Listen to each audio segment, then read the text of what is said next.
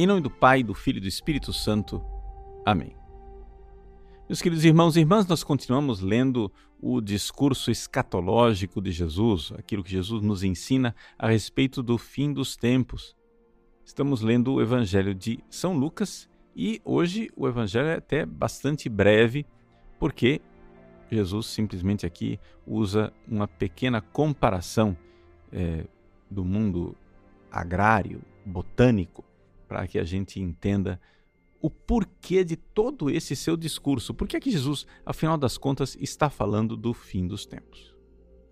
Ele diz assim: Olhai a figueira e todas as árvores. Quando vedes que elas estão dando brotos, sabeis que o verão está perto. Vós também, quando virdes acontecer estas coisas, ficais sabendo que o reino de Deus está perto. Então, esta é a primeira realidade. Os sinais não é, que Jesus descreveu até agora são sinais é, bastante catastróficos e problemáticos. Vamos recapitular quais são os sinais que nós vimos até agora. São sinais da época de Jesus, a destruição do Templo de Jerusalém. São sinais que acompanham a igreja ao longo dos séculos, ou seja, a perseguição da igreja e guerras, pestes, terremotos.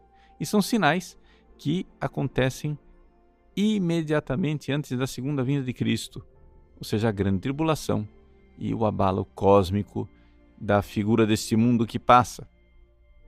Pois bem, estes sinais todos que acompanham a história da igreja, eles apontam para o reinado de Deus, ou seja, o fato que nosso Senhor Jesus Cristo, como Rei e Juiz, virá para se sentar no trono e julgar os vivos e os mortos.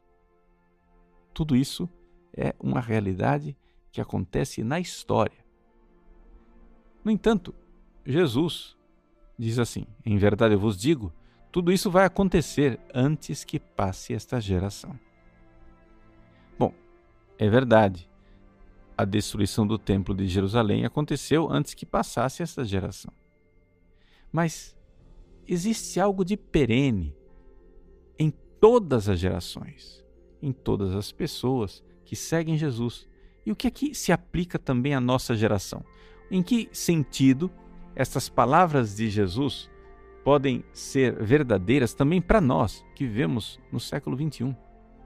Ou seja, o que é que está acontecendo? E o que é que vai acontecer antes que passe a minha geração, a sua geração, a nossa geração? Jesus está falando do reino de Deus.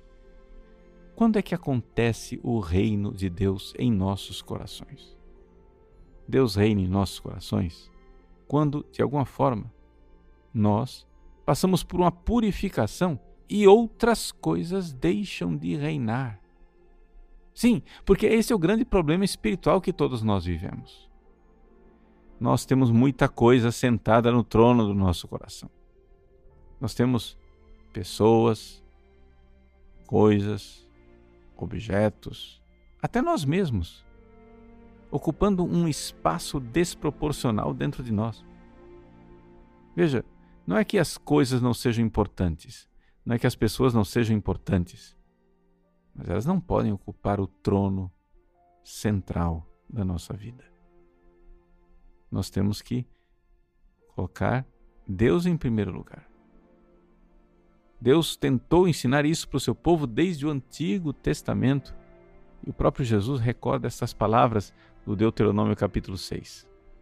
Shema Israel, ouve Israel, que o Senhor, nosso Deus, é o único Deus.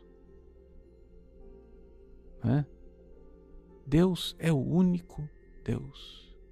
Vejam, aqui não tem lugar para dois.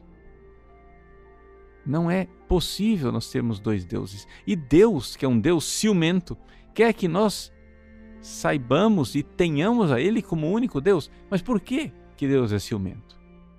Porque Ele é Deus de amor.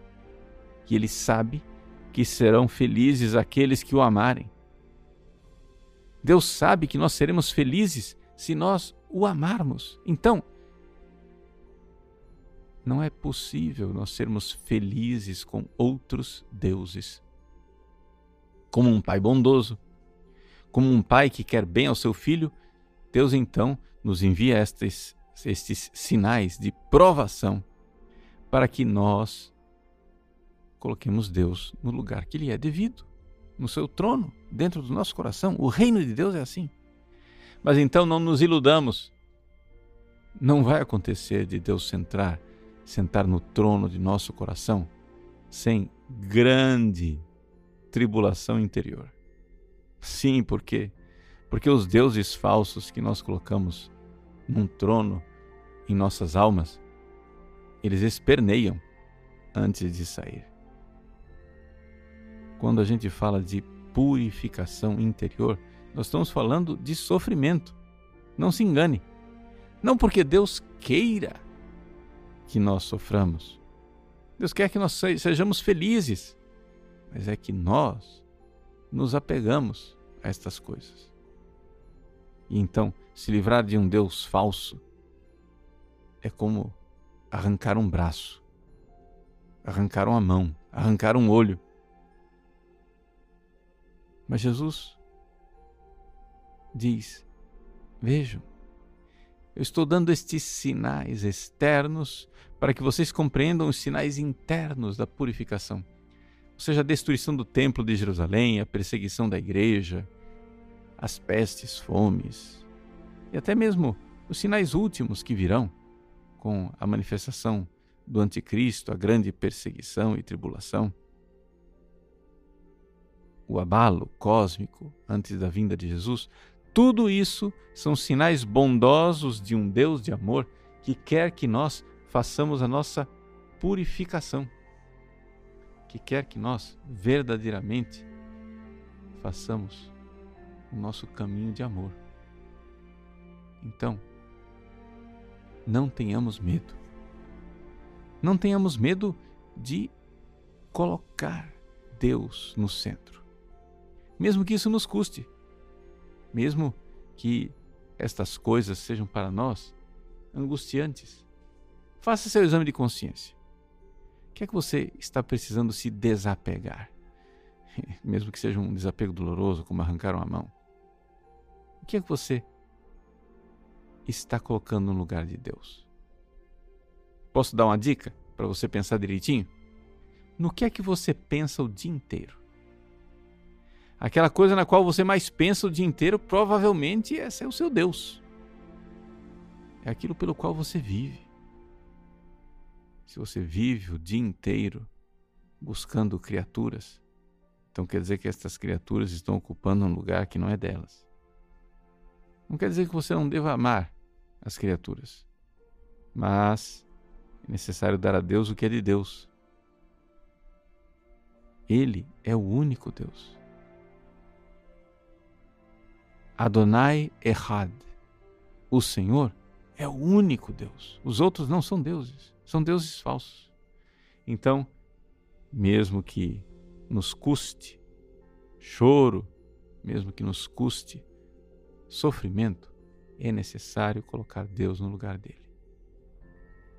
Então veja os sofrimentos que a vida impõe a você como sinais amorosos de Deus que convida você a esse desapego. Deus permite estes sinais a respeito dos quais nós estamos refletindo nesses dias como sinais amorosos de quem precisa se desapegar das coisas e colocar Deus em primeiro lugar. Que Deus abençoe você. Em nome do Pai, e do Filho e do Espírito Santo. Amém.